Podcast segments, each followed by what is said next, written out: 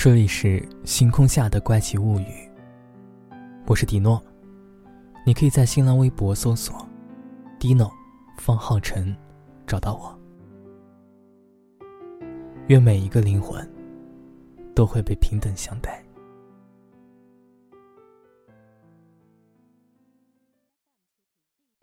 我站在阳台上，从南边吹来了温暖的风，带着熟悉的。夏天的味道，是那种空气里的尘埃被太阳烘烤了一天之后，温热、轻柔的味道。远方的启明星，慢慢的从山路的另一端升起。于是，所有的星星，在日暮隐退之后，逐渐洒满了整个天空。每当这个时候，在太阳落下去的方向。都会浮现出一只巨大的蓝鲸。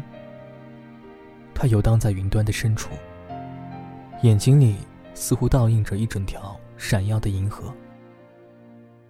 蓝鲸浮在城市上空，俯瞰着万家灯火，以及那些拥挤繁杂的城市道路，然后静静的在天空里游荡着。等到夜幕完全降临之后，它才会消失。就像是被星月下的夜色给一点点吞没。起初，我以为每个人都能看到这条蓝鲸，它就如同日升月落一样，再寻常不过了。于是我每晚都会站在阳台上，看向它。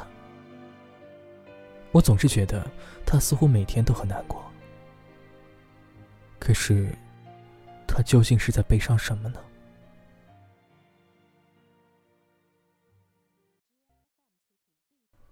今天的地铁车厢一如往常一样拥挤，整座城市被连续两周的大雨滂沱，渲染成了深灰色。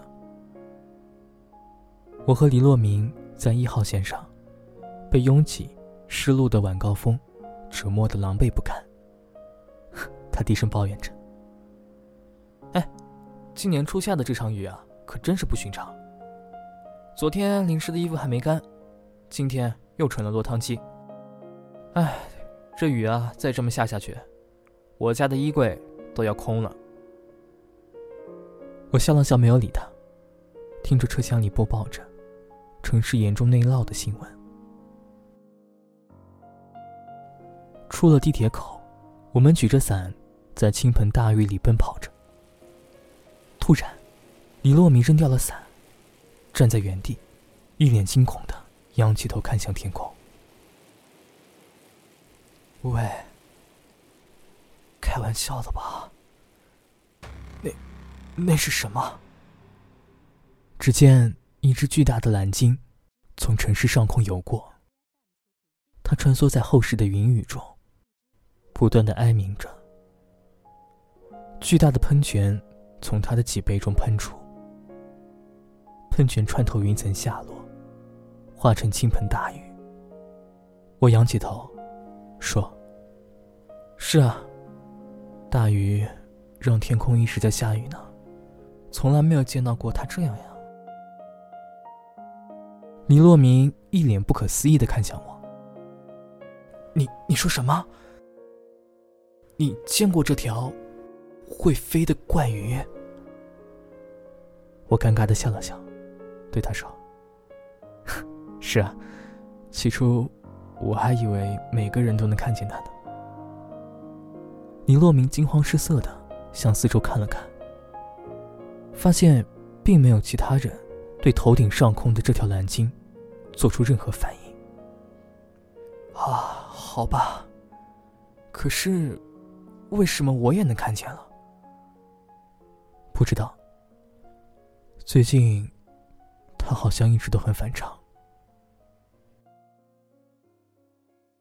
我催促黎洛明说：“快走吧，再不赶紧过去啊，鱼汤都要凉了。”黎洛明继续仰着头，不可思议的望着天空中盘旋的鲸。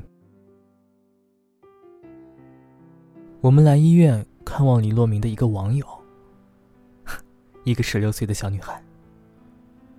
这个小女孩和当初的李洛明一样，身患血癌。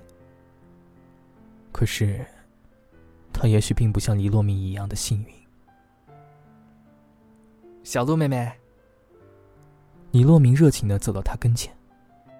小鹿虚弱的睁开眼睛，朝着李洛明挤出一个发自内心的笑容。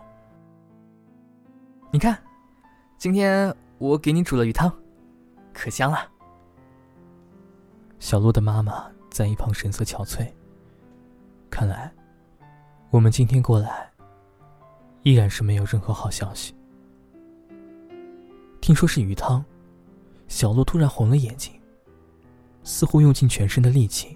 一下把鱼汤打翻在了地上，我们愣在原地，不知所措。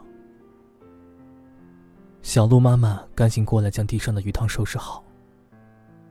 她蹲在地上，红着眼睛说：“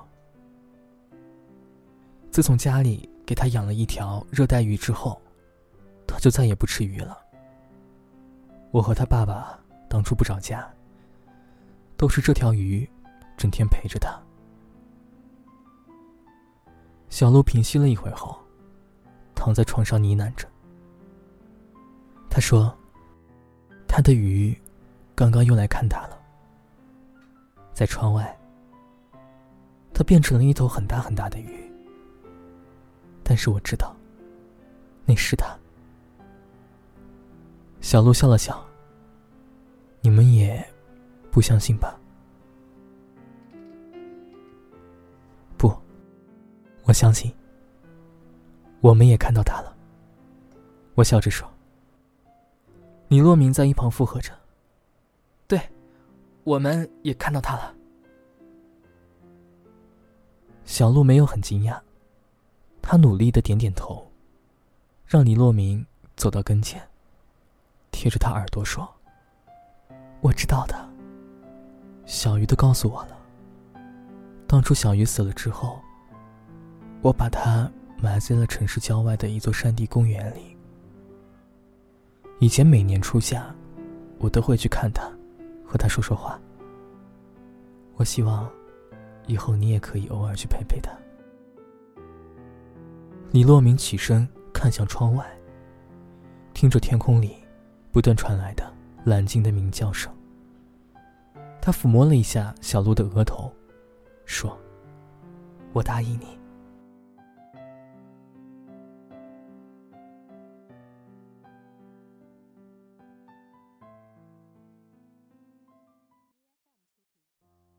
这场大雨停了之后，我很少能在窗外看见这条在天空中游荡的巨大的蓝鲸。但是每年刚刚立夏，朝着太阳落下去的方向，都会看到一条巨大的鲸鱼，在城市的上空不断的徘徊着，眼睛里似乎倒映着整个银河。李洛明后来有一天和我一起站在阳台上。他问我：“哎，你说，是因为那条怪鱼舍不得小鹿，所以让自己变得庞大，飞起来去看它，还是小鹿的感情，让幻想变成了现实呢？” 这个我怎么回答？我当然是不知道的。只是，可能每一种灵魂，在世界上都是平等的。都同样有着得到爱以及付出爱的能力。好了，感谢收听今天的《星空怪奇物语》，我是迪诺。收听更多的《星空怪奇物语》连载，可以关注公众号“迪诺的晚安日记”。我们下期见，祝你晚安。